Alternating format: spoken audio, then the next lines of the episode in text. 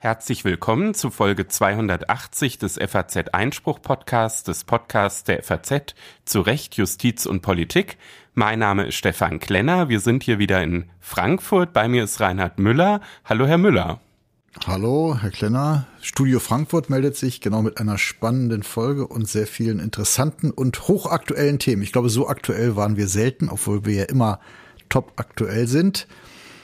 Sie wollten aber noch auf, einen, auf eine Besonderheit hinweisen. Outreach für den Nachwuchs. Ich wollte noch mal auf eine tolle Möglichkeit für den Nachwuchs hinweisen. Es gibt ja den Aufsatzwettbewerb der Stiftung der Hessischen Rechtsanwaltschaft, findet jedes Jahr statt und von den Gewinnerbeiträgen erscheint ein Buch und eine Kurzfassung auch bei uns als Gastbeitrag bei FAZ Einspruch gibt insgesamt 10.000 Euro zu gewinnen und diesmal haben die ein spannendes Thema, nämlich ziviler Ungehorsam im 21. Jahrhundert. Wie weit bewegen sich Aktivisten noch im Rahmen der geltenden Gesetze?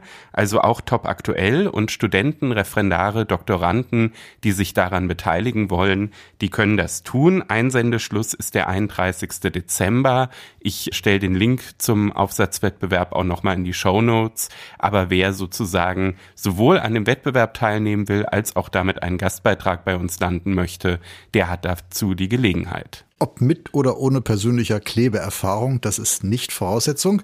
Ansonsten haben wir ein Interview, das Sie geführt haben mit Gregor Kirchhoff zum legendären, muss man fast schon sagen, und immer noch die weltbewegenden Urteil des Bundesverfassungsgerichts zur Schuldenbremse.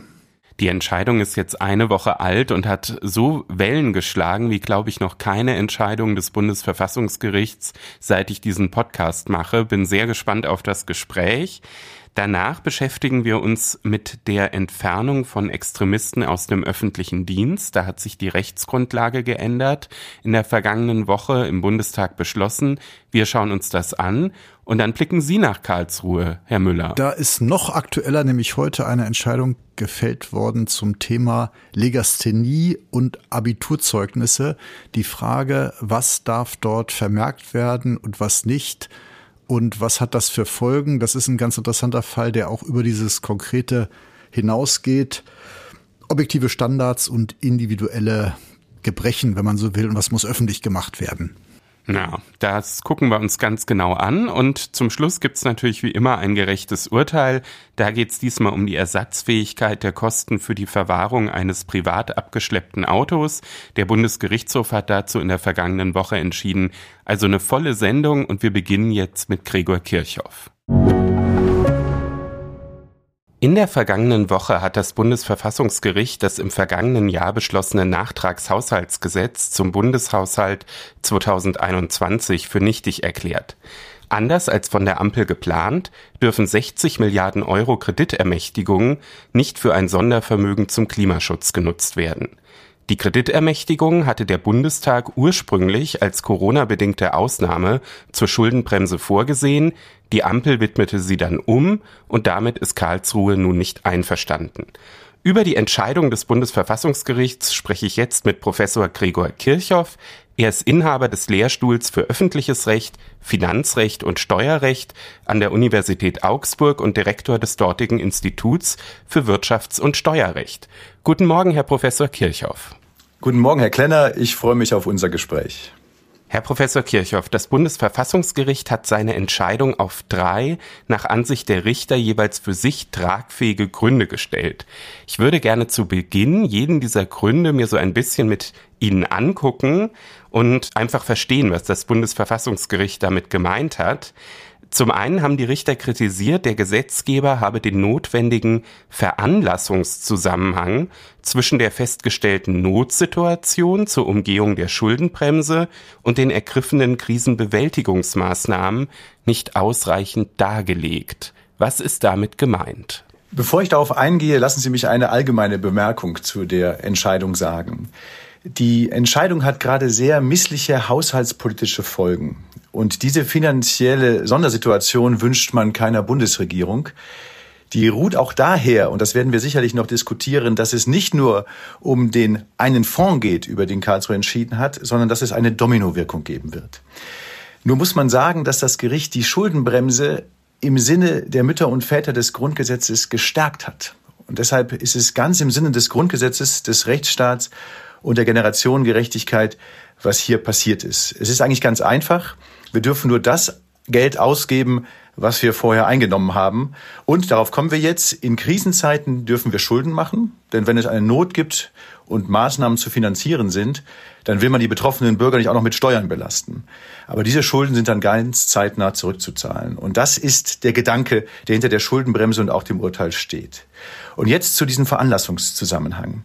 Das Gericht sagt, dass die Schuldenbremse als Ausnahmeregel eng auszulegen ist. Und es sagt dann, ich darf in der Notsituation Schulden aufnehmen. Ich muss dann aber auch die gewonnene Finanzkraft allein dafür einsetzen, die Not zu lindern oder zu überwinden. Und deshalb durften die Schulden, die man im Kampf gegen die Pandemie aufgenommen hat, nicht einfach transferiert werden, um damit dann die Sorge um den Klimawandel zu begegnen. Die Bundesregierung hat aber argumentiert, dass die Wirtschaft ja geschwächt sei durch die Pandemie und die Klimaschutzmaßnahmen auch der Stärkung der Wirtschaft dienen, es also doch einen Zusammenhang gäbe.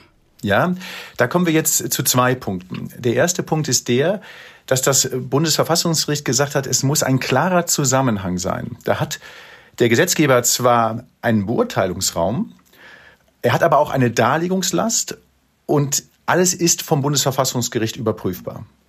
Und allgemeine Darlegungen, dass es grobe wirtschaftliche Zusammenhänge gibt, die reichen nicht. Das muss viel konkreter dargelegt werden.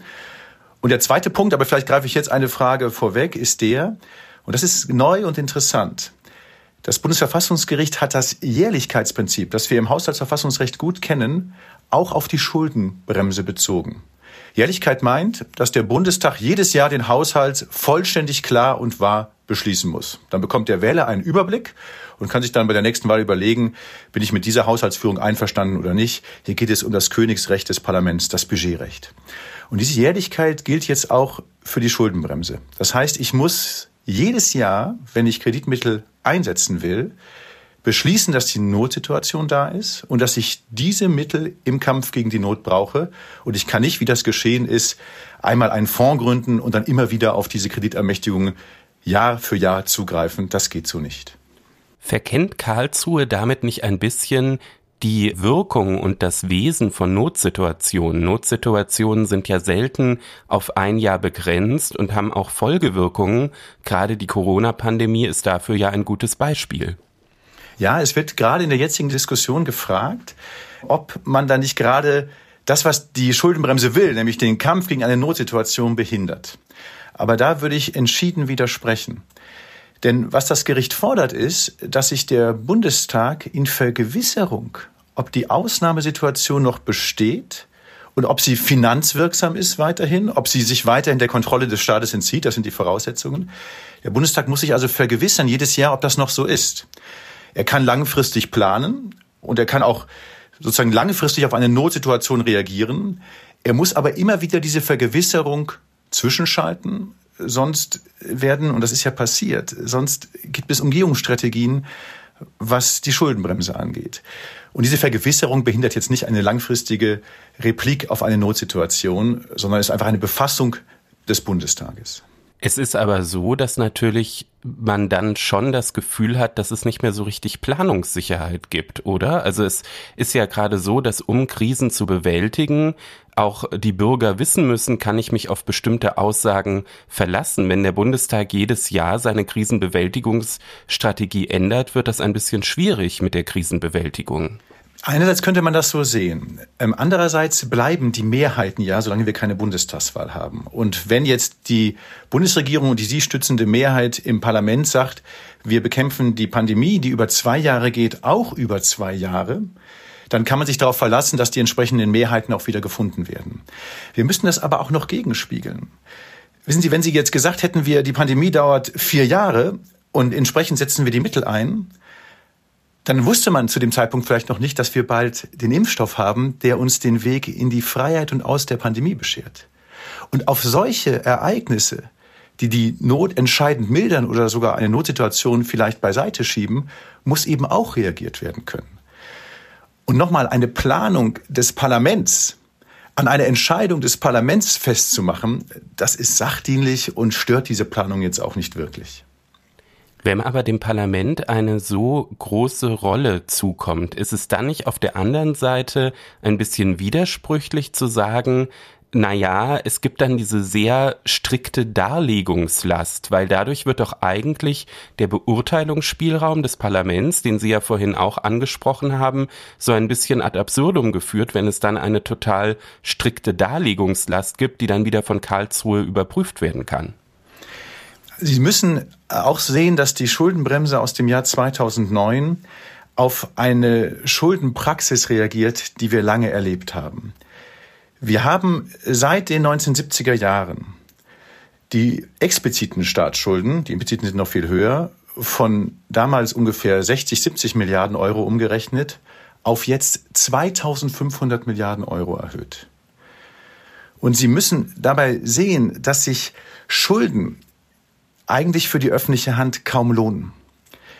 Denn wenn ein Unternehmer mit Schulden zum Beispiel eine neue Produktionsanlage finanziert, dann gewinnt der Geldmittel, wenn die Produktionsanlage läuft und kann so die Schulden tilgen. Aber der Staat ist steuerfinanziert und dann stellt sich die Frage, welche Steuereinnahmen denn durch Schulden unmittelbar erhöht werden, das gelingt meistens nicht. Lassen Sie mich eine Zahl äh, noch hier artikulieren. Vor der Finanzkrise, also vor der Niedrigzinsphase in den Jahren 1970 bis 2008, hat die öffentliche Hand in Deutschland 1600 Milliarden Euro an Schulden aufgenommen und 1500 Milliarden Euro an Zinsen gezahlt. Das heißt, wir haben kaum Finanzkraft gewonnen, aber wir haben der nächsten Generation diesen riesigen Schulden- und Tilgungsberg hinterlassen. Und jetzt steigen die Zinsen gerade wieder. Wir sind wieder beim Bundeshaushalt ungefähr bei 40 Milliarden Euro, die wir allein für Zinsen ausgeben. Und da zu sagen, und jetzt bin ich bei Ihrer unmittelbaren Frage, da zu sagen, ihr müsst immer wieder die Schulden rechtfertigen, damit das permanente Schuldenanwachsen nicht zu einem Automatismus wird, ist sehr sachgerecht. Sie sagen, ähm, wird das Parlament nicht zu sehr eingeengt? Nun ja, eine Darlegungslast ist eine Last, aber so groß ist sie nicht. Es geht um diese Vergewisserung, dass die Ausnahme nicht zur Regel wird, was in der Vergangenheit passiert ist und durch die Sondervermögen jetzt wieder geschehen ist. Deshalb muss man immer wieder darlegen. Der Gesetzgeber, der dann darlegt, muss sich selbst beim Wort nehmen und sagen, ist die Situation noch so? Er kann auch sagen, sie hat sich verändert, aber wir brauchen weiter Kredite. Aber die Entscheidung muss sein, sonst greift die Schuldenbremse letztlich ins Leere. Ja, dann merke ich schon, Sie sind zumindest mit den ersten beiden äh, Gründen des Bundesverfassungsgerichts, also einmal dieser Prüfung des äh, Veranlassungszusammenhangs und auch das Einfordern der Darlegungslast und dann zu anderen auch dieses Pochen auf die Jährlichkeit und die Jährigkeit sehr, sehr einverstanden. Es gab aber auch noch einen dritten Punkt, wo das Bundesverfassungsgericht gesagt hat, der würde tragen, das ganze Gesetz zu verwerfen, und zwar das gegen den Haushaltsgrundsatz der Vorherigkeit verstoßen wurde. Das ist ein Begriff, der nicht ganz so gängig ist. Vielleicht erklären wir ihn zunächst. Was bedeutet Vorherigkeit? Also das hängt mit der Jährlichkeit und Fälligkeit zusammen. Ich muss einen Haushalt beschließen, dann üblicherweise im Dezember diesen Jahres für das nächste Jahr. Und es geht immer um das Jahr, aber es geht auch darum, dass man vorab plant, welche Mittel werden wir wahrscheinlich einnehmen und welche Mittel werden wir ausgeben, damit man eine Marschroute hat für dieses Jahr. Und diese Vorherigkeit ist jetzt deshalb ähm, in unserer Konstellation so interessant, weil sie einer, diese Betonung durch das Bundesverfassungsgericht auch einer gewissen Praxis begegnet. Denn man hatte dann nicht selten im Dezember den Haushalt beschlossen, wusste aber, naja, so kann das von vornherein nicht wirklich gut klappen. Da machen wir einfach einen Nachtragshaushalt im Januar, im Februar oder wann auch immer. Und da hat das Gericht gesagt, nein, nein, das widerspricht der Vorherigkeit. Ihr müsst im Jahr 2023 den Haushalt für 2024 beschließen und das gilt auch für Nachtragshaushalte, damit man einen Gesamtplan hat. Die Zukunft ist ungewiss, das kann sich dann auch ändern, aber die Vorherigkeit verlangt diese Planung. Und das bedeutet konkret, und das ist die missliche Situation, in der die Bundesregierung gerade ist, wir müssen ganz zeitnah einen vollständigen, klaren und wahren Haushalt 2023 und 2024 aufstellen. Und das kann gelingen. Die Zeit ist noch da, auch wenn sie sehr knapp ist. Und das muss auch gelingen, so fordert es das Grundgesetz und das Bundesverfassungsgericht. Aber diese Vorausplanung wurde doch eigentlich in den vergangenen Jahren ohnehin schon immer durch die Nachtragshaushalte so ein bisschen aufgeweicht. Diese Nachtragshaushalte waren gängige Praxis. Warum ist dann Karlsruhe jetzt plötzlich so streng? Weil es da auch um das Regel- und Ausnahmeverhältnis geht. Das ist fast eines der wichtigsten juristischen Argumente. Die Schuldenbremse ist die Ausnahme. Und sie wurde durch Sondervermögen fast zur Regel, jedenfalls war sie nicht mehr eine echte Ausnahme. Und auch die Vorherigkeit ist die Regel. Und diese Praxis, dass man sich daran gewöhnt hat, einfach dann Nachtragshaushalte zu beschließen, das wird dieser Vorherigkeit nicht gerecht.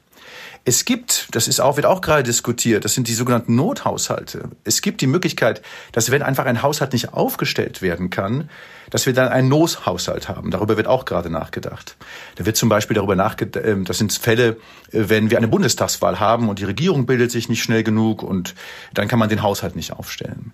Das sollte aber hier auch nicht gezogen werden, denn der Nothaushalt sagt nur, es ist kein echter Haushalt, sondern er erlaubt nur der öffentlichen Hand weiter für das notwendigste Geld auszugeben, damit der Staat nicht finanziell zum Erliegen kommt. Aber er ist kein echter Haushalt und deshalb sollten wir auch über diese Variante nicht nachdenken. Also es geht darum, nochmal klarer auf Ihre Frage zu antworten, es geht darum, dass wir auch die Vorherigkeit als Regel stärken und sagen, macht euch abschließend Gedanken über den Haushalt. Nochmal, das, das stützt ja die anderen Haushaltsgrundsätze, die in der Entscheidung nur erwähnt werden. Der Haushalt Klarheit, Vollständigkeit und Wahrheit. Die gibt das Grundgesetz auch vor. Und wenn ich dann immer Nachtragshaushalte habe, werden auch diese Grundsätze untergraben. Na, dann merke ich, Sie sind auch mit dem dritten Begründungsansatz der Karlsruher Richter sehr einverstanden, finden auch den überzeugend. Jetzt haben wir sozusagen die Gründe für das Urteil so ein bisschen gemeinsam ergründet. Jetzt ist ja sozusagen die Begründung immer das eine. Auf der anderen Seite muss man ja auch überlegen, was folgt dann aus so einem Urteil. Und da hat ja auch Karlsruhe, wenn es ein Gesetz für verfassungswidrig hält, zwei Möglichkeiten. Es kann einmal ein Gesetz für nichtig erklären, wie hier geschehen. Es kann aber auch die Verfassungswidrigkeit feststellen, die Anwendung des Gesetzes aber übergangsweise für zulässig erachten und dem Gesetzgeber aufgeben, bis zu einem bestimmten Zeitpunkt dann eine Neuregelung zu treffen. Viele Beobachter hatten eher diese zweite Variante erwartet. Karlsruhe hat sich dann gleich für den harten Hammer der Nichtigkeit entschieden. War das zwingend? Also wir haben im Abgaben- und Steuerrecht oft die Rechtsfolge allein einer Unvereinbarkeitserklärung. Das liegt daran, dass das Bundesverfassungsgericht in ständiger Rechtsprechung sagt, dass wenn ein Haushalt zurückliegt und sozusagen abgewickelt ist, dann kann man den kaum wieder öffnen. Die Gelder sind ausgegeben und wenn ich den jetzt öffnen würde, dann müsste ich jetzt Steuern erheben, um sie in einen erhöhen, um sie in einen alten Haushalt zu buchen. Das klappt fast nicht. Daran haben wir uns im Steuer- und Abgabenrecht fast gewöhnt und das ist für den Bürger auch misslich. Denn ich möchte ein Beispiel nennen. Wir wissen seit der Einheitswertentscheidung aus dem Jahre 1995, dass auch die Grundsteuer verfassungswidrig ist, weil sie auf diesen Einheitswerten beruht. Die Politik hat sich jetzt darum dann mal mit ein paar Vorschlägen gekümmert, aber nicht entscheidend. Und dann sagt das Bundesverfassungsgericht 2018, dass eine Steuer, von der wir klar wissen, dass sie verfassungswidrig ist, noch bis 2025 weiter erhoben werden darf, weil sonst die Folgen für die Haushalte zu gravierend sind. Ich kann diese Rechtsfolge gut verstehen, weil eben die Haushalte zu schützen sind. Und äh, weil wir äh, mit der oft rechnen, hat man auch hier damit gerechnet. Das ist so. Aber hier geht es, was die unmittelbare Entscheidung angeht, in Anführungsstrichen nur um 60 Milliarden Euro. Das ist viel Geld. Der Bundeshaushalt liegt ungefähr bei 445 Milliarden Euro. Aber das Gericht hat gesagt, wir haben hier einen klaren Verfassungsverstoß. Die Folgen sind nicht so gravierend, dass wir von der Regelfolge der Nichtigkeit abweichen müssen. Denn auch wenn wir uns an die Unvereinbarkeitserklärungen gewöhnt haben, die Nichtigkeit ist die Regelfolge nach dem Grundgesetz. Und deshalb muss das Gericht auch hier wieder prüfen, ob man die Ausnahme ziehen muss oder nicht. Und da ist es davon abgewichen. Aber in der Tat, mit der Jährlichkeit und in diesem Punkt, da hat die Gerichtsentscheidung die meisten erstaunt. Ja, und ob diese Folge tatsächlich nur sich auf die 60 Milliarden Kreditermächtigungen beschränkt, das muss man ja noch sehen. Es gab gestern eine Anhörung im Haushaltsausschuss äh, des Bundestages und da gab es schon auch Sachverständige, die gesagt haben, die Entscheidung aus Karlsruhe könne dazu führen, dass auch der Bundeshaushalt für 2024 und womöglich auch der für dieses Jahr verfassungswidrig sein könnte. Teilen Sie diese Auffassung? Ja, die teile ich. Da greift dann aber jetzt sozusagen nicht diese in Anführungsstrichen rückwirkende Nichtigkeit, sondern da geht es um einen Verfassungsauftrag für die Zukunft, der durch die Entscheidung klar artikuliert wurde. Also da gibt es jetzt Berechnungen, die habe ich selbst nicht angestellt, aber manche sagen, dass man zum Beispiel allein, was die Kreditaufnahme 2023 angeht, neben den 60 Milliarden Euro noch ungefähr 15 Milliarden Euro einpreisen muss, die nicht ganz sauber gelaufen ist. Entscheidend ist dann aber der andere Fonds, nämlich der Wirtschaftsstabilisierungsfonds. Hier wird davon gesprochen, dass man zwischen 70 und sogar 140 Milliarden Euro in diesem Jahr korrigieren muss. Was wir jetzt brauchen, und das ist der Dominoeffekt, wir brauchen einen Kassensturz, was die Sondervermögen angeht. Und auch hier hat das Bundesverfassungsgericht die Schuldenbremse klargezogen. Denn die Praxis zu sagen, wir machen zwar keine Schulden im unmittelbaren Haushalt, aber wir machen Schulden im Sondervermögen, das war eine Umgehung der Schuldenbremse. Als Steuer- und Finanzrechtler weiß man mit Umgehungen umzugehen und sucht sie immer zu verhindern. Und das hat das Bundesverfassungsgericht hier gemacht. Also es gibt einen Dominoeffekt und deshalb wird es jetzt sehr schwierig, verfassungskonforme Haushalte aufzustellen. Das ist das Problem, was die Bundesregierung gerade hat.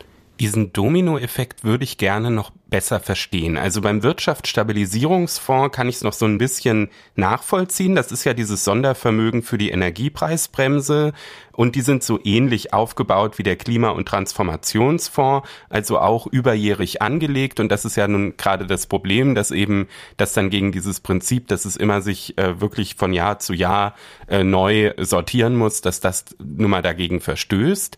Aber warum gleich jetzt der ganze Dominoeffekt für den gesamten Haushalt? Das habe ich noch nicht so richtig verstanden. Also Sie haben den entscheidenden Punkt schon gesagt. Es geht bei den Sondervermögen dann vor allem um die Jährlichkeit. Und äh, daher, die wurden so konstruiert, dass wir diese jährliche Befassung des Bundestages nicht brauchen oder nicht haben wollten. Der zweite Punkt ist die Unmittelbarkeit. Wir dürfen die Mittel nur einsetzen, um die konkrete Notsituation zu lindern oder zu überwinden. Also Pandemiemittel nur im Kampf gegen die Pandemie. Und das ist diese Unmittelbarkeit, die durch gesonderte Darlegungen kenntlich zu machen ist und so dann auch überprüfbar wird, ohne den Gestaltungsraum des Gesetzgebers zu stark zu beeinträchtigen, die ist ein Problem bei, bei, viel, bei anderen Kreditaufnahmen. Auch in den Fonds, außerhalb der Jährlichkeit, aber auch bei anderen Kreditaufnahmen. Man muss klar sagen, ähm, die Folgen müssen jetzt erstmal genau ermessen werden. Und da ist jetzt das Bundesfinanzministerium wahrscheinlich am Werk und schaut, was müssen wir jetzt tun, damit wir verfassungskonforme Haushalte 2023 und 2024 aufstellen? Und äh, da haben Sie jetzt eben den Ausgabenstopp erklärt, um einfach mal Luft zu holen und zu prüfen. Also die Folgen, glaube ich, kann kaum jemand gerade ganz genau absehen. Wir können sie bisher nur schätzen und die Schätzung gibt's. Aber es sind genau die beiden Punkte. Es ist die Jährlichkeit und es ist diese Unmittelbarkeit zwischen der Notlage und dem Einsatz der Mittel. Ja, und ich frage mich gerade so ein bisschen, ob Sie nicht bei dem zweiten Kriterium, also bei dieser Unmittelbarkeit, da das Urteil jetzt vielleicht doch ein bisschen weitgehend interpretieren. Also es ist ja klar, wenn es sich konkret auf die Notlage bezieht, dass man dann möglicherweise spezielle Darlegungslasten verlangen kann. Aber im normalen Bundeshaushalt ist es ja nun nicht so, dass der von vornherein komplett auf diese Notlage ausgerichtet sein muss. Im normalen Bundeshaushalt sind ja auch einfach, ich sag so, die, die normalen laufenden Ausgaben, die man jedes Jahr hat, die gar nichts mit der Notlage zu tun haben, enthalten. Ist es dann nicht ein bisschen übergriffig zu sagen, das greift jetzt sozusagen alles auf den Haushalt auch über? Ja, das ist der entscheidende Punkt. Das, was dir das Gericht gesagt hat, gilt nur für Kredite und nicht für den allgemeinen Haushalt. Und da hat es das Gericht die Unmittelbarkeit gestärkt. Aber es hat zum Beispiel anders als der Hessische Staatsgerichtshof nicht gesagt, dass wir eine Verhältnismäßigkeitsprüfung haben. Also wenn der Bundestag die Notlage annimmt und das plausibel macht und wenn er dann in seiner Darlegung die Mittel einsetzt im Kampf gegen die Notlage, dann hat er die verfassungsrechtlichen Voraussetzungen erfüllt. Eine engere Verhältnismäßigkeitsprüfung gibt es hier nicht. Aber gleichwohl haben wir ein verfassungsrechtliches Problem, aber da gebe ich Ihnen sehr recht, allein bei den Krediten, die gezogen wurden, weil wir diese Unmittelbarkeit feststellen müssen, Jährlichkeit, und weil sie vorliegen muss in der Darlegungsobliegenheit des Bundestages. Und das ist das Problem und das ist der Dominoeffekt, den wir gerade haben.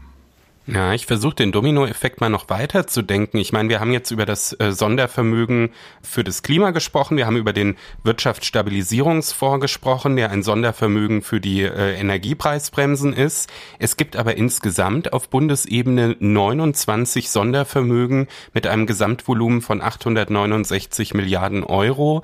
Einige dieser Sondervermögen sind sehr alt, sie lassen sich zurückverfolgen bis in die 50er Jahre. Stehen die jetzt alle zur Debatte? Nicht alle, denn es gibt ein Übergangsrecht, wann die neue Schuldenbremse aus dem Jahr 2009 greift. Und die greift erst ab dem Jahr 2011. Das heißt also, die Sondervermögen, die da vor aufgesetzt wurden, unterliegen nicht der Schuldenbremse und auch damit nicht der Konkretisierung durch das Bundesverfassungsgericht, die wir gerade erlebt haben. Es gibt dann im Übergangsrecht eine Sollensvorgabe des Grundgesetzes, dass dann nach 2011 die Defizite im Sinne des materiellen Haushaltsausgleichs und der Schuldenbremse abzubauen sind. Also wir könnten dann diese alten Sondervermögen hieran prüfen. Da müssen wir schauen, das ist eine Sollensvorgabe. Der Punkt ist aber der, dass alle Sondervermögen ab dem Jahr 2011 unter die Schuldenbremse in der Konkretisierung des Bundesverfassungsgerichts aus der aktuellen Entscheidung fallen und dass wir diesen Dominoeffekt noch gar nicht genau abschätzen können. Und der Verfassungsgeber hat ihn 2009 möglicherweise auch nicht abgeschätzt. Ne? Also ich kann mich so ein bisschen erinnern, ich war damals äh, im Studium, habe mich auch schon mit diesem Thema ähm, Nachhaltigkeit, Generationengerechtigkeit äh, befasst, habe die Debatte zur Schuldenbremse so ein bisschen verfolgt und dass die Einführung der Schuldenbremse ins Grundgesetz jetzt der Killer für alle Sondervermögen, die danach kommen, werden könnte. Äh, das habe ich so nicht in Erinnerung. Wird da nicht vielleicht auch der Wille des Verfassungsgebers ein bisschen ad absurdum geführt? Ähm, einerseits könnte man das so sehen. Andererseits, und das steht auch in der Entscheidung drin, waren die Sondervermögen durchaus Thema. Also in der Übergangsvorschrift in 143d stehen die Sondervermögen ausdrücklich drin. Also ich gebe Ihnen recht, sie waren jetzt nicht der Schwerpunkt der Diskussion, aber man hat immer über diese Sondervermögen nachgedacht. Nochmals, weil wir im Finanz- und Steuerrecht wissen, dass es gerne Umgehungsstrategien gibt. Und deshalb werden die bei der Gesetzgebung gleich mitgedacht. Und sie müssen sogar mitgedacht werden. Also um ein Beispiel aus dem Steuerrecht zu bringen, das Bundesverfassungsgericht hat in der Erbschaftssteuerentscheidung 3 gesagt, dass ein Gesetz von vornherein verfassungswidrig ist, ein Steuergesetz, wenn es zu viele Umgehungen zulässt, die dem Gesetzeszweck widersprechen. Das ist ein ganz bekannter Gedanke und er war präsent. Also zu sagen, dass die Schuldenbremse jetzt überinterpretiert wird, da würde ich dann schon sagen, das ist so nicht. Denn, das begründet das Verfassungsgericht, der Gedanke war präsent, er ist sogar in das Grundgesetz eingeflossen. Und nochmal, es wäre ja zu einfach. Äh, Sie gründen einfach ein Sondervermögen und nehmen dann Schulden auf. Das ist eine ganz einfache Umgehungsstrategie, die kann so, sollte so nicht funktionieren und kann auch nicht funktionieren. Das bedeutet, dass auch das Sondervermögen für die Bundeswehr, was Olaf Scholz nach Ausbruch des Ukraine-Kriegs angekündigt hat, das ist eine Luftnummer und wird keinen Bestand haben. Da haben wir eine Besonderheit. Also dieses Sondervermögen müssen wir ausrechnen, weil hier ja die Verfassung geändert wurde. Und äh, da haben wir mit zwei Drittel mehr eine Verfassungsänderung, die dieses Sondervermögen erlaubt. Und deshalb ist das verfassungsfest. Es ist sicherlich nicht im Sinne der Schuldenbremse des 109, 115, aber verfassungsrechtlich äh, kommt man da nicht ran. Deshalb, also man könnte jetzt auch erwägen, wieder ein Sondervermögen zu gründen, aber ich glaube, dass die politischen Mehrheiten äh, dafür nicht bestehen. Und man sollte das auch nicht. Es gibt ja auch Gedanken, jetzt nachträglich noch Krisen für dieses Jahr anzunehmen. Der Auftrag ist jetzt, die Schuldenbremse einzuhalten und nicht nach neuen Umgehungsstrategien zu suchen. Und diesen Auftrag muss die Bundesregierung jetzt annehmen. Na, das kann ich politisch nachvollziehen. Ich frage mich aber, ob es rechtlich wirklich zwingend ist. Wäre es rechtlich nicht zulässig zu sagen, na ja, wir hatten zumindest zu Beginn diesen Jahres auch noch so gravierende Auswirkungen des Ukraine-Kriegs auch auf die Energiepreise, kann man ja durchaus auch statistisch nachweisen, dass es eben doch zulässig wäre, jetzt auch noch mal für dieses Jahr die Krisenlage, die Notsituation zu ziehen. Ah, das wäre auf jeden Fall verfassungsrechtlich höchst zweifelhaft, wenn nicht gar verfassungswidrig. Das Grundgesetz und auch äh, das Bundesverfassungsgericht gehen davon aus, dass eine Notlage jetzt besteht, dass Kredite aufgenommen werden, um jetzt gegen die Notlage vorzugehen. Und die Jährlichkeit jetzt in dem Sinne zu interpretieren, dass ich da sozusagen etwas vorwidmen kann, das ist schon mal höchst zweifelhaft. Ähm, außerdem hat die Energiekrise ganz in diesem Sinne auch ihren Höhepunkt schon überschritten. Also insofern kann man da auch zweifeln, inwieweit jetzt noch dieser Handlungsbedarf finanziell besteht. Aber für mich ist ein anderer Punkt ganz entscheidend. Die finanzielle Not, die die Bundesregierung hat, die rührt nicht aus der Energiekrise. Die rührt allein aus dem Verfassungsbruch. Und dieser Verfassungsbruch ist hausgemacht. Und deshalb jetzt sozusagen Notsituationen zu suchen, die helfen können, das ist nicht der richtige Weg. Wir werden ein Problem haben, einen verfassungskonformen Haushalt 2023 aufzustellen. Dann sollten wir aber jetzt nicht Umgehungsstrategien suchen, um den dann formal auszugleichen, sondern dann kann man auch sagen, wir schlagen jetzt einen Pfad ein, der in Zukunft die grundgesetzlichen Vorgaben klar erfüllt. Und wenn wir das jetzt, weil die Entscheidung so spät im Jahr kam, weil die Zeit drängt, das jetzt nicht vollständig für 2023 schaffen, aber der Pfad klar ist, er geht immer näher ans Grundgesetz und für 2024 erreichen wir ihn, dann wird man dem Bundestag, wenn das ersichtliche Bemühen da ist und der Pfad klar Richtung Verfassung führt, keinen Vorwurf machen. Wir kennen das. Wir kennen das, wenn Verfassungsverstöße nicht sofort ausgeglichen werden können, dass man sich dann auf einem Pfad in Richtung Grundgesetz begibt. Es gibt Umstände, die sind da und die kann man nicht beiseite schieben. Und das wäre für mich der viel bessere Weg, als jetzt über Ausnahmevorschriften nachzudenken eine Mehrheit im Bundestag hat die Ampel und deshalb müssen wir schon ein bisschen überlegen, was könnte die jetzt noch alles so umtreiben. Und da ist natürlich ein wichtiger Punkt auch äh, das Thema Klimakrise hat die Ampel klar zur Priorität ihrer Politik erklärt, gibt auch Zahlen, wie man das sehr gut darlegen kann, dass eben diese Erderwärmung vom, vom Druck her immer größer ist. Auch das Bundesverfassungsgericht hat ja durchaus in seinem Klimabeschluss dem auch Rechnung getragen. Könnte man dann nicht einfach sagen, wir rufen jetzt jedes Jahr die Notlage aus wegen der Klimakrise? Also die Klimakrise ist eine ganz drängende Aufgabe unserer Zeit und da müssen wir entschlossen und auch sehr geschickt handeln. Da bedarf es vor allem auch der internationalen Kooperation, die besser gelingen muss, weil es ein weltweites Ereignis ist, auf das wir weltweite Antworten finden müssen. Die Klimakrise bewirkt keine außergewöhnliche Notsituation und auch keine Naturkatastrophe im Sinne der Schuldenbremse. Also sie ist keine Sie gibt nicht die Möglichkeit, die Schuldenbremse zu ziehen. Die Zahl der Naturkatastrophen nimmt aber erkennbar zu. Ja, das stimmt. Aber genau das ist der Punkt. Denn ähm, das Grundgesetz geht hier von plötzlichen Ereignissen aus, auf die sich der Haushaltsgesetzgeber nicht einstellen konnte. Und deshalb darf er Schulden ziehen. Aber die Klimakrise ist eine Krise, von der wissen wir schon sehr lange. Und wir können erahnen, was die Folgen sein werden. Sie ist deshalb kein so plötzliches Ereignis. Und zudem ist sie in weiten Teilen menschengemacht. Und ein menschengemachtes Ereignis, da kann man da nicht mit Schulden drauf reagieren, weil dann könnten wir ja den Schuldennotstand selbst kreieren. Das wird gerade debattiert, da gibt es auch Stimmen, die das anders sehen, aber äh, viele Kollegen und auch ich begründen klar, dass die Klimakrise ein großes Anliegen ist, sie zu bekämpfen und ein kostenintensives politisches Ereignis aber sie ist eben kein plötzliches Ereignis, das sich der Kontrolle des Staates entzieht und deshalb kann man die Schuldenbremse hier nicht ziehen.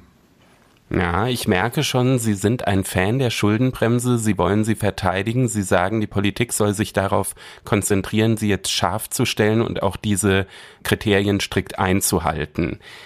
Da spricht sicherlich einiges für. Man hat ja vorhin auch schon so ein bisschen gemerkt, wie Sie zu dieser Argumentation kommen. Sie sagen, von Schulden hat eigentlich der Staat nie etwas. Das zahlt sich nicht aus. Auf der anderen Seite muss man natürlich schon auch sagen, dass wenn der Staat nicht investiert, dass es dann ja auch verdeckte Schulden gibt. Also ein ganz konkretes Beispiel, wo man das sicherlich sieht, ist zum Beispiel die Bahninfrastruktur. Da wurde jahrzehntelang nicht investiert, die Schienen sind verrottet. Das stand vielleicht nicht in den Büchern, belastet aber den Staat trotzdem und sind im Grunde auch Schulden, die der Staat vor sich hergetragen hat. Müsste man die Schuldenbremse, wenn man sie neu aufsetzen würde, wenn sie sich nochmal in den Verfassungsgeber 2009 hineinversetzen, nicht anders konzipieren und so ein Investitionsstau oder die Gefahr des Investitionsstaus auch irgendwie in der Konzeption berücksichtigen? Das wird gerade energisch diskutiert. Ich möchte kurz etwas zum Demokratieprinzip sagen und dann auf die konkrete Frage antworten. Ähm, die Demokratie verlangt eine Verbindung zwischen dem Wähler und der Entscheidung des Parlaments über die Steuern. Damit, wenn ich die Ausgabe des Geldes nicht gut finde, das abwählen kann. Und Schulden kappen dieses Band demokratisch, weil sie die Zahlungslasten in die Zukunft verschieben. Und deshalb sind sie so verführerisch für die Politik. Nochmal, die Schulden sind von 1970 60 Milliarden Euro auf gegenwärtig 2500 Milliarden Euro gestiegen. Und es gab den Finanzminister Alex Möller von der SPD, der im Jahr 1971 gesagt hat, ich trete zurück, weil ich eine Neuverschuldung von umgerechnet 9 Milliarden Euro nicht akzeptieren kann. Das ist eine Versündigung an die Finanzstabilität und an die nächste Generation. Da merken Sie das Umdenken. Wir hatten damals äh, verschiedene verfassungsrechtliche Regelungen, aber es gab immer wieder diesen Investitionsbegriff. Und das hat ja auch eine Plausibilität. Ich investiere jetzt und in der Zukunft kann man dann Früchte ernten, die deshalb muss die Generation jetzt nicht mitbezahlen. Next Generation EU, das große Verschuldungsprogramm Europas, das hat, trägt seinen Namen nach diesem Gedanken. Also die Staatsverschuldung, die so gestiegen ist, war immer wieder mit dem verbunden, verbunden mit dem Versprechen, dass die nächste Generation dann von Ernten profitieren wird. Doch in der Vergangenheit sind diese Ernten oft ausgeblieben. Und wenn man schaut, wie die Mittel von Next Generation EU ausgegeben werden, dann hat man Zweifel, dass es zu hervorragenden Ernten kommen wird. Es ist der grundlegende Gedanke der Generationengerechtigkeit. Und was jetzt hier ausgemacht wird, ist so eine Bilanz. Wir investieren jetzt und dann profitiert die nächste Generation davon, also muss sie jetzt auch die finanziellen Folgen tragen. Aber wissen Sie, wir können in diese Bilanz nicht nur die möglichen positiven Folgen, die möglichen Ernten einstellen, sondern wir müssen auch die Lasten einstellen. Und wir haben gegenwärtig schon viele Lasten auf die nächste Generation verschoben. Da geht es um den Kampf gegen den Klimawandel, da geht es um die Demografie mit den Folgen für die Sozialsysteme und den Fachkräftemangel, da geht es um die Infrastrukturentscheidungen, die nicht hinreichend entschlossen getroffen wurden, Digitalisierung, Bahn und so weiter. Da geht es auch um die drängende Frage der Sicherheit. Also in dieser Situation der nächsten Generation, die schon viel zu tragen hat, weitere Lasten aufzubürden, das ist mir einfach nicht plausibel. Ein letzter Gedanke. Ist es nicht so, dass jede Generation für sich versucht, das Beste zu erreichen? Und dass wir das, was wir jetzt tun, auch jetzt finanzieren, damit die nächste Generation darauf aufbauen kann? Ja, also ich würde kenne nie auf die Idee, dass meine Kinder Miete zahlen müssen, wenn sie im Elternhaus wohnen. Und müssen wir diesen Gedanken nicht viel mehr stärken und sagen, wir finanzieren die Probleme, die wir jetzt haben, im Jetzt? Und das macht dann auch die nächste Generation und wir geben keine weiteren Lasten weiter. Das bedeutet, Sie würden die Schuldenbremse wieder genau so konzipieren, wie sie 2009 in die Verfassung geschrieben ist. Ja, ich fand das eine, ein Glücksfall. Es hat ja auch eine breite Mehrheit gefunden, mit guten Gründen. Wir hatten, wir haben aus den Erfahrungen der Staatsverschuldung, die wir davor erlebt haben, gelernt und dann diese Schuldenbremse ins Grundgesetz geschrieben. Sie merken, ich gebe Ihnen recht, ich ähm, bin ein Freund dieser Schuldenbremse und ich freue mich auch, dass das Bundesverfassungsgericht diese Schuldenbremse nun gestärkt hat im Sinne der Mütter und Väter des Grundgesetzes. Dann würde ich zum Schluss gerne noch in die Zukunft mit Ihnen blicken. Wenn man jetzt diese strenge Auslegung aus Karlsruhe, die ja auch von Ihnen verteidigt wird, zugrunde legt, dann sind ja wirklich sehr, sehr viele Sondervermögen in Frage gestellt.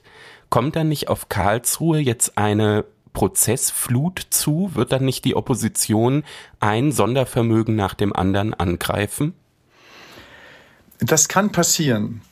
Aber ich möchte noch mal einen Gedanken wiederholen, über den wir schon gesprochen haben. Wenn die Bundesregierung jetzt das Urteil annimmt, und das muss sie, und sagt, wir prüfen die Sondervermögen und wir begeben uns auf den Weg, einfach einen ersichtlichen und klaren Weg in die Legalität, dann kann man wegen der normativen Kraft des Faktischen sagen, ja, mehr kann man ja gar nicht erwarten. Ja, wenn der Dominoeffekt so groß ist, wie wir erwarten, wir wissen das ja nicht genau, der ist nicht genau abschätzbar. Aber wenn das Bundesfinanzministerium das jetzt ermisst und sieht, das ist die Größe des Dominoeffekts, dann braucht man auch Zeit, um darauf zu reagieren.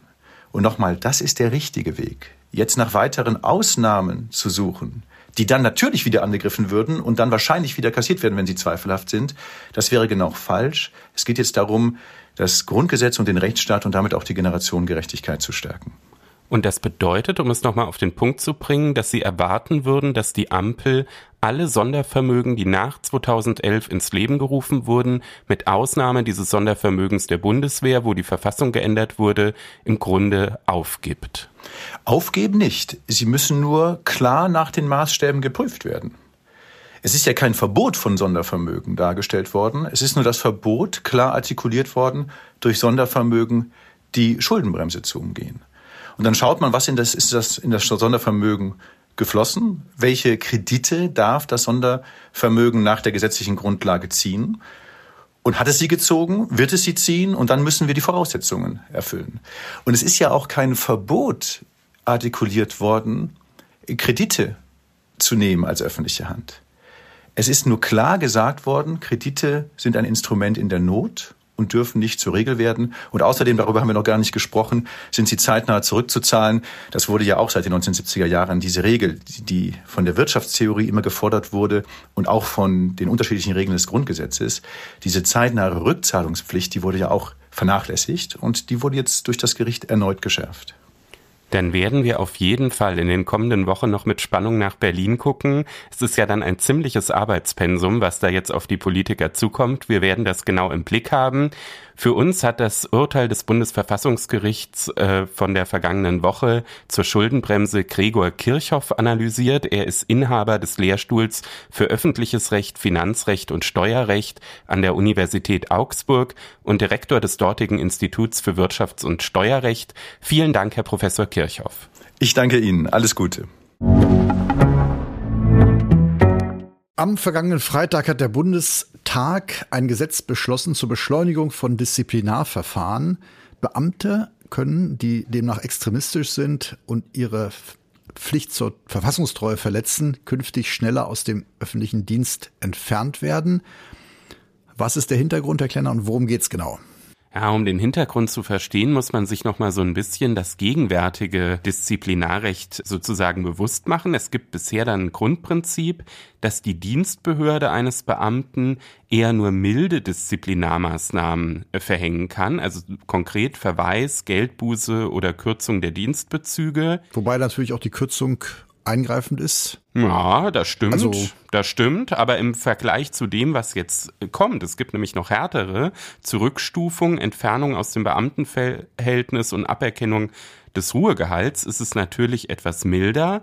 Für diese besonders gravierenden Maßnahmen war bisher eine Disziplinarklage erforderlich. Da hat dann die Disziplinarkammer bei den Verwaltungsgerichten entschieden, ob die Disziplinarmaßnahme verhängt wird. Und das soll sich jetzt ändern. Ein Problem war ja auch die Beschleunigung, das heißt die Dauer der Verfahren. Das heißt, mit guter Prozessverträge, die natürlich auch nicht ganz billig ist, konnte man das sehr lange hinauszögern. Ja, und da gab es auch ein Motiv dafür. Es war nämlich so, dass Beamte, die wegen eines Verstoßes äh, gegen eine äh, Pflicht eben aus dem Dienst dann entfernt wurden, bis zur Rechtskraft der gerichtlichen Entfernungsentscheidung die gezahlten Bezüge behalten konnten. Das, das heißt, es können ja zehn Jahre sein, zwölf Jahre. Ja, wenn man es so richtig auf die Spitze treibt, ist das sicherlich möglich. Und dann gibt es natürlich einen monetären Ansatz, das sozusagen hinauszuziehen. Und das wird jetzt auch geändert. Also zum einen ist es so, dass eben künftig komplett die Dienstbehörde alle Disziplinarmaßnahmen verhängen kann. Und zum anderen gibt es eben künftig die Pflicht, dann fortgezahlte Bezüge zurückzuerstatten bei Verstößen gegen die Verfassungstreuepflicht, wenn deshalb ein Beamter aus dem Dienst entfernt wurde. Das heißt, die Behörde hat mehr Macht, aber natürlich ist alles gerichtlich nachprüfbar. Und wenn jetzt das Bundesverwaltungsgericht entscheidet, dann muss gegebenenfalls zurückgezahlt werden. Genau so ist es. Man muss natürlich sagen, dass es auch daran Kritik gibt. Es gibt schon auch Verteidiger des bisherigen Systems, allen voran der Beamtenbund. Der wertet diese neue Abfolge, dass man also als Beamter erstmal der Entscheidung der Dienstbehörde ausgesetzt ist und eine Klage anstreben muss, um sich im Dienstverhältnis äh, zu halten, das also in gewisser Weise umgedreht wird als Ausdruck des Misstrauens. Auch die Union hat im Bundestag äh, dagegen gestimmt. Mit der AfD, wenn man das so formulieren darf. Jedenfalls auch die AfD hat dagegen gestimmt. Korrekt, und die Linkspartei hat sich enthalten. Also diese Neuregelung wurde tatsächlich nur von der Ampel getragen. Die Union hat Gegenantrag eingebracht, also das Ganze auch inhaltlich schon dann etwas ausführlicher kritisiert durch diesen Gegenantrag und hat zum Beispiel auch kritisiert, dass es keine Rehabilitationsmaßnahmen im Falle einer Falschbeschuldigung in diesem neuen System gibt und auch keine spezialisierte Dienststelle, die über die Entfernung aus dem Dienst entscheidet. Der Hintergrund nochmal ist ja wohl, dass vermehrt solche Vorwürfe zumindest und auch vielleicht Entfernungen zu zählen sind. Es ist ja denkbar, dass man früher eben das nicht wahrgenommen hat, dass es nicht so en vogue war, vielleicht auch jemand anzuzeigen, äh, dass es eben noch nicht die AfD in dieser Präsenz gab, dass es noch nicht so viele Äußerungen gab, die man angreifen konnte. Das ist ja anscheinend der politische Hintergrund, der natürlich auch womöglich überschießende Tendenzen zur Folge hat. Absolut, das ist der politische Hintergrund, das kann man ganz klar so sagen, wurde auch in den Redebeiträgen im Bundestag deutlich und ist natürlich einfach auch so, weil eben Beamte, die da zweifelhafte Äußerungen gemacht haben, jetzt wenn sie gleichzeitig AfD-Politiker sind, auch einfach bekannter sind als früher. Man muss zugunsten der Ampel sagen, dass sie sich juristisch schon auch ähm, auf die Rechtsprechung des Bundesverfassungsgerichts stützen kann. Es ist so, dass äh, diese Regelung, dass eben alle Disziplinarmaßnahmen durch Verwaltungsakt verhängt werden, die gibt es schon länger, und zwar in Baden-Württemberg im dortigen Landesdisziplinargesetz. Und 2020 hat sich das Bundesverfassungsgericht genau damit entschieden, in einer, wie ich finde, wirklich sehr spannenden Entscheidung. Sie haben sich nämlich sehr ausgiebig damit auseinandergesetzt, ob es einen hergebrachten Grundsatz des Berufsbeamtentums gibt, der eben das untersagt, haben dazu sehr ausgiebig, kann man sagen, so eine Liste mit Pro- und Kontraargumenten aufgestellt, haben das Beamtenrecht der deutschen Fürstentümer des 19. Jahrhunderts ausgiebig gewürdigt. Also da scheint bei den wissenschaftlichen Mitarbeitern ein begeisterter Rechtshistoriker mit am Bord gewesen zu sein. Und am Ende hatte aber eben diese Regelung aus Baden-Württemberg, die es seit 2008 gibt, Bestand. Und deshalb wagt man sich, glaube ich, nicht zu weit aus dem Fenster, wenn man sagt, auch dieses neue Bundesgesetz der Ampel ist verfassungskonform. Genau, und es geht ja auch darum, was kann ich vom Beamten verlangen? Wie muss die Verfassungstreue ausgestaltet sein? Ist es nur eine formale Hinwendung? Oder sagt das Verfassungsgericht, ja, es muss richtig, da muss mit Hingabe hinter der Verfassung stehen? Trotzdem bleibt ja die Frage, wie ist es mit einzelnen Äußerungen zu bewerten? Also in der Regel wird es ja nicht so sein, dass er durch die Gegend läuft und sagt, ich lehne diesen Staat ab, der mich bezahlt, sondern er wird vielleicht dann mal geäußert haben in der Kantine, das ist aber jetzt eine Corona-Diktatur. Oder da und da haben vielleicht die Reichsbürger recht. Und dann stellt sich eben die Frage, ob einer, der sonst unbescholten seinen Dienst tut, äh, jetzt wegen einiger Äußerungen äh, vielleicht sogar aus dem Dienst entfernt werden kann.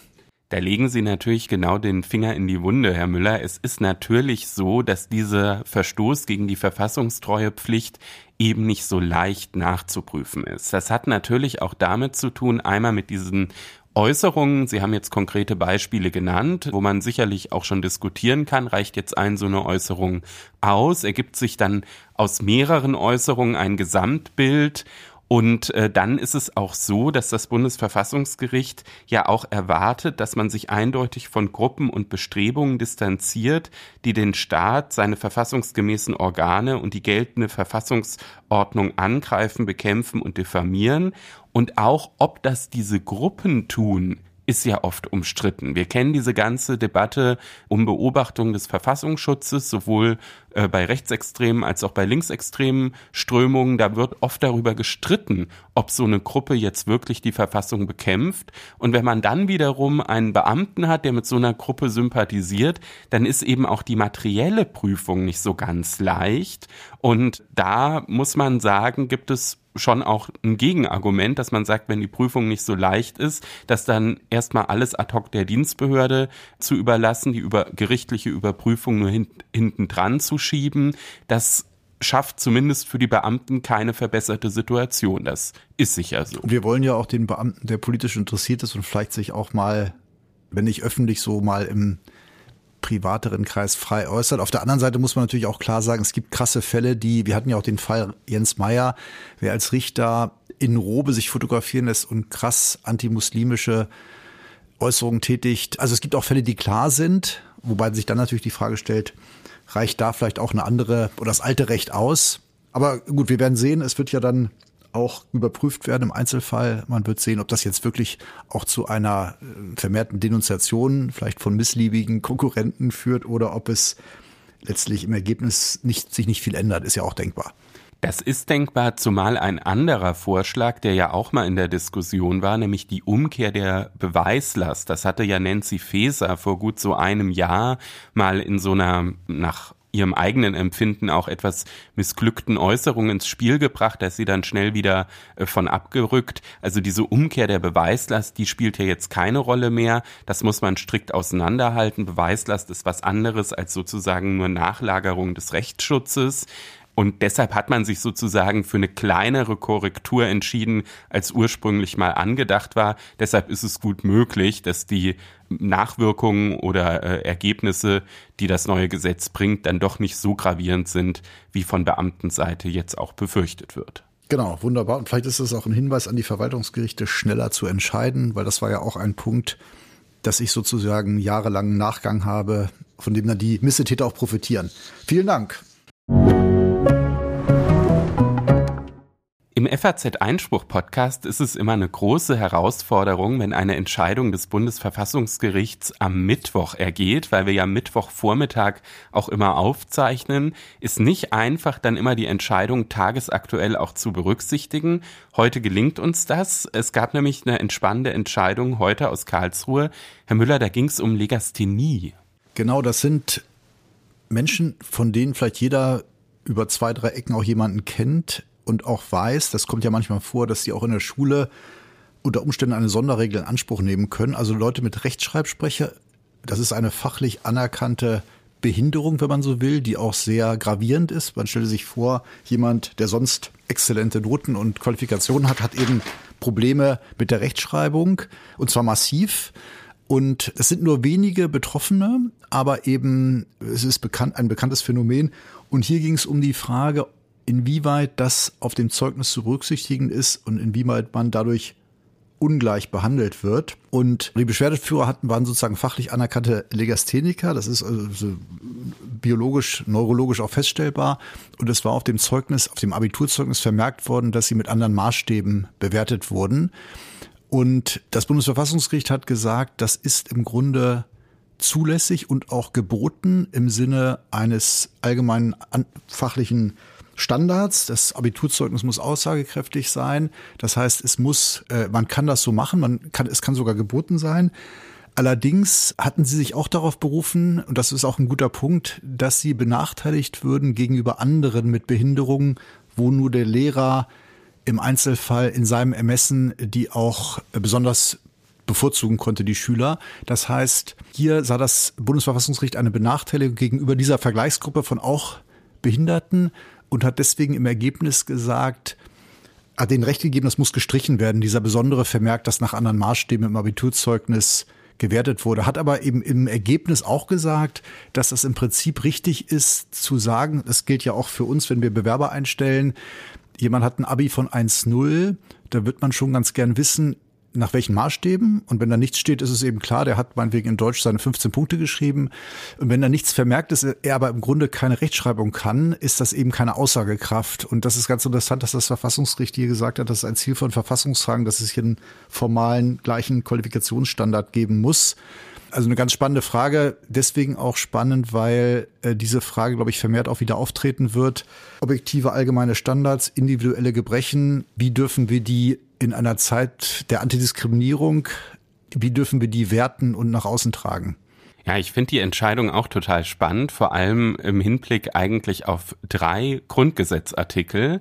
Einmal natürlich Artikel 3. Allgemeiner ähm, Gleichheitssatz. Allgemeiner Gleichheitssatz, weil man da ja sozusagen diese unterschiedlichen Vergleichsgruppen hat und es gibt ja äh, den alten Grundsatz, dass etwas äh, wesentlich Gleiches eben nicht ungleich behandelt äh, werden darf, aber etwas wesentlich Ungleiches durchaus auch ungleich behandelt werden darf. Und da fand ich das sehr spannend, wie das Bundesverfassungsgericht hier eben drei Vergleichsgruppen gebildet hat. Einmal die erste Vergleichsgruppe, die Beschwerdeführer, die also diese Anmerkungen hatten. Mit den normalen sozusagen, den normalen Schülern? Richtig, und haben sie gesagt, da gibt es eine Benachteiligung, die ist aber gerechtfertigt, weil es eben diese unterschiedlichen Leistungen auch tatsächlich gibt und man dann eben auf dem Arbeitsmarkt auch gucken muss, wie sieht das denn aus. Und dann gab es aber eben zwei andere Vergleichsgruppen, wo die Benachteiligung, die Sie angesprochen haben, vorliegt. Einmal eben Schüler mit anderen Behinderungen und dann auch Schüler, wo aufgrund von Einzelfällen die Lehrer eben das Ermessen hat, von einer Bewertung der Rechtschreibung abzusehen. Was ja auch ganz interessant ist, dass das im Ermessen des Lehrers steht. Was, wo man eben auch sieht, also die einen haben sozusagen formelles Verfahren durchlaufen mit einer Anerkennung mit der Folge eben auch, dass es im Zeugnis steht. Die anderen haben sozusagen auf dem nicht so nachvollziehbaren Weg Einzelermessen durch den Lehrer äh, so eine Ausnahme erreicht. Habe ich mir auch gedacht. Das ist ein ganz schöner Gummiparagraph. Man muss auch sagen, dass diese Gesamtregel, so wie sie damals bestand, das ging ja da um die Regel, die im Jahr 2010 in Bayern gegolten hat, die ist so nicht mehr in Kraft.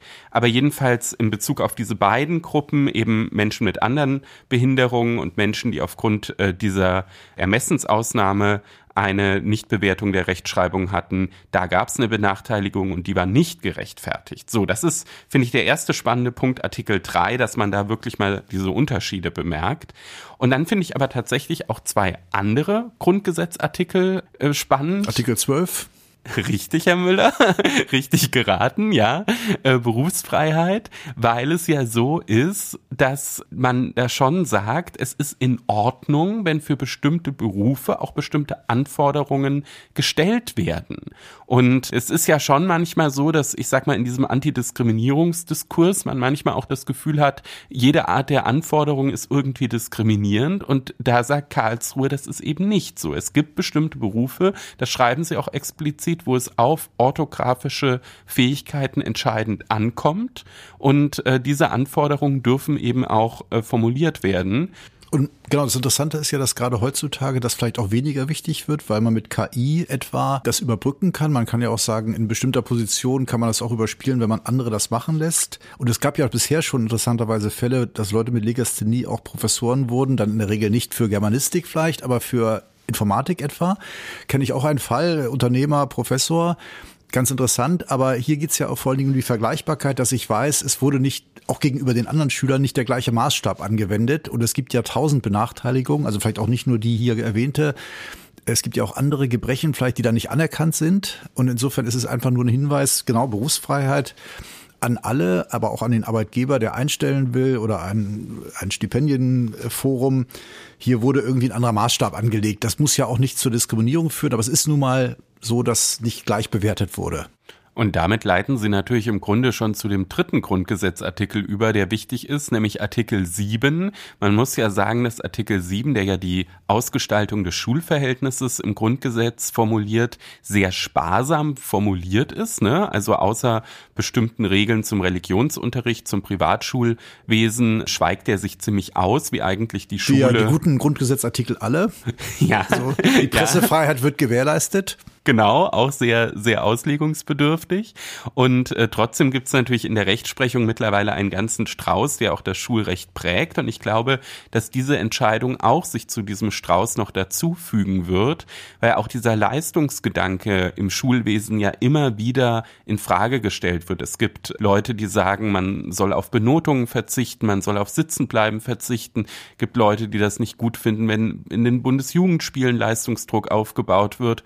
Und auch da würde ich sagen, sagt Karlsruhe, naja, das kann man politisch so oder so sehen, aber wenn man der Meinung ist, man verlangt Leistung, man verlangt bestimmte Kriterien, dann ist das nicht äh, unzulässig. Und gerade beim Abitur, was ja auch ein Ausweis ist, du kannst studieren, dafür gibt es dieses Abitur. Allgemeine Hochschulreife, genau, und zwar über alle Länder hinweg ist es zulässig. Ja, und insofern ist das wirklich ein Urteil gegen den Zeitgeist, könnte man sagen, weil er eben, es geht ja auch nicht um die Bewertung des Menschen als solchen, sondern um die Leistungen in bestimmten Fächern, denen er sich stellt und die Aussagekraft von Bescheinigungen darüber letztlich. Und äh, ob man es jetzt genau verbal formuliert oder mit Zahlen, aber jedenfalls geht es um eine Leistungsbewertung und hier sagt Karlsruhe, es muss eine Vergleichbarkeit geben und die gibt es eben durch diesen Hinweis. Letztlich. Und Ihr Beispiel mit dem Informatikprofessor zeigt ja, dass man dann eben in anderen Bereichen trotzdem total überdurchschnittlich unterwegs sein kann und das durchaus auch anerkannt wird. Und das wird natürlich, weil Sie sagten, bayerische Regelung, die nicht mehr in Kraft ist, trotzdem auf alle Länder wirken, weil Sie ja sogar sagen, das ist geboten, also im äh, Hinblick auf die Normalvergleichsgruppe 1 ist, oder es kann geboten sein. Das heißt, es werden sich alle nochmal ihre Regeln angucken müssen, alle Länder zu solchen Fällen. So ist es. Das werden wir natürlich auch im Blick haben. Unser gerechtes Urteil kommt heute vom Bundesgerichtshof. Es geht um ein abgeschlepptes Auto, da werden sich auch viele Leser wiederfinden. Herr Klenner kennt sich damit gut aus, das müssen Sie aber selbst erzählen, Herr Klenner, bevor ich jetzt hier Falschinformationen verbreite. Ja, ich äh, als begeisterter Autofahrer. Ich stehe dazu. Also es ist ja so, dass ich äh, heute kein Auto mehr habe und eigentlich alle meine Fahrten mit der Bahn mache. Aber ich hatte früher mal ein Auto und habe es tatsächlich geschafft, innerhalb einer Woche zweimal abgeschleppt zu werden. Einmal, weil ich mich auf einen Privatparkplatz gestellt habe und einmal auf einen Behindertenparkplatz. Ist natürlich beides verboten und ja, dann hatte ich die Konsequenzen Konsequenzen zu tragen. Und genau, der BGH hat sich jetzt mit dem Fall indirekt befasst, nicht mit Ihrem Fall leider. Zum ähm, Glück. Aber was war denn das Neue an diesem Urteil?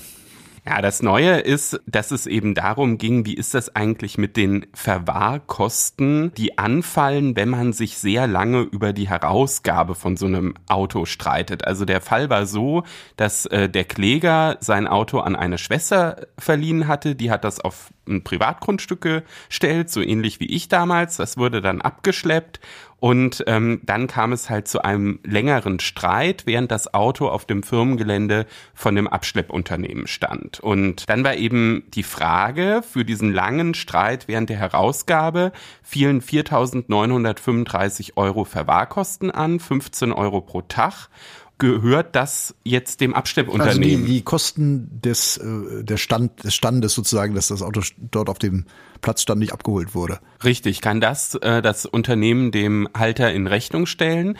Und da gab es unterschiedliche Entscheidungen der Vorinstanzen. Das Landgericht Dresden hatte dem Abschleppunternehmen das Geld voll zugesprochen, hat also voll gesagt, diese 4.935 Euro könnt ihr in Rechnung stellen. Und das Oberlandesgericht Dresden, das war aber anderer Meinung und hat gesagt, nee, nur für die Verwahrzeit von fünf Tagen, also 75 Euro. Wie kam er auf fünf Tage?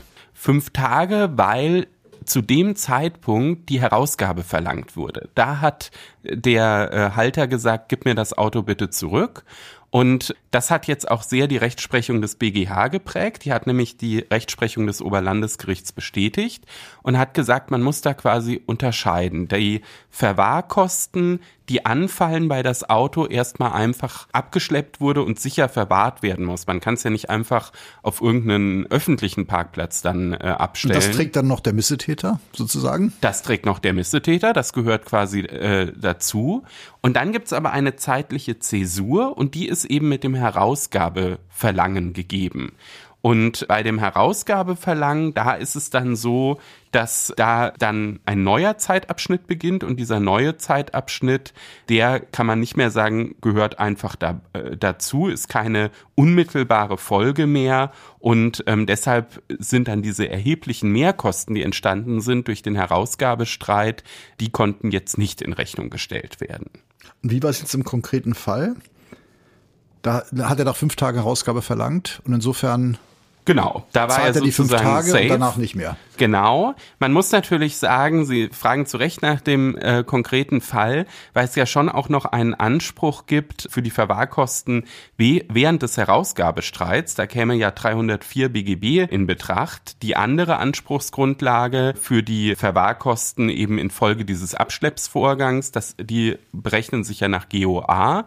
Das ist ja sozusagen dann der Aufwendungsersatz nach GOA der das rechtfertigt. Und für die Verwahrkosten danach, nach dem Herausgabeverlangen, wäre dann eben 304 BGB einschlägig. Da ist aber die Voraussetzung, dass der Annahmeverzug ordnungsgemäß veranlasst wurde. Das heißt, dass es quasi gesagt wurde, ich bin nicht bereit, dir das herauszugeben.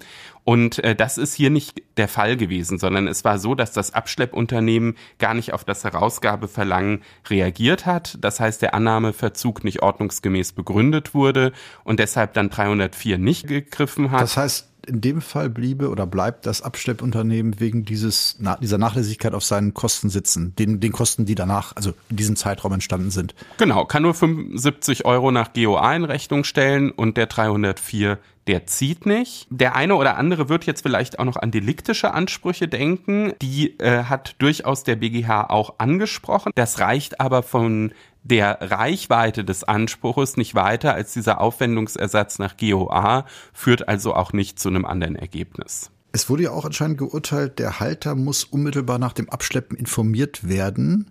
Oft ist es ja wahrscheinlich in der Praxis so, dass jemand kommt, das Auto nicht mehr vorfindet und selbst die Polizei anruft und dann informiert wird. Aber es gibt sozusagen die Pflicht desjenigen, der sozusagen qua Selbsthilfe das Abschleppen veranlasst hat, den Halter zu informieren.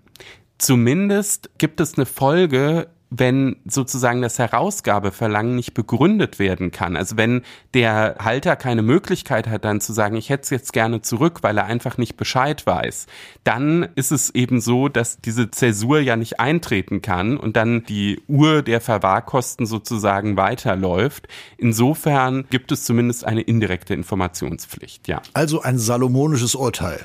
Ein salomonisches Urteil, wahrscheinlich mit viel Examensrelevanz, denn anders als ich lieben die Justizprüfungsämter ja Autos und es hat natürlich auch für alle Praktiker, die so unterwegs sind, eine hohe Bedeutung. Genau, und noch ist das Auto ja ein beliebtes Fortbewegungsmittel, das heißt, Fahrräder werden zwar auch manchmal weggestellt, aber ein Fall, der eben Autofahrer betrifft und noch, würde ich auch sagen, man sieht es ja täglich, große Bedeutung hat.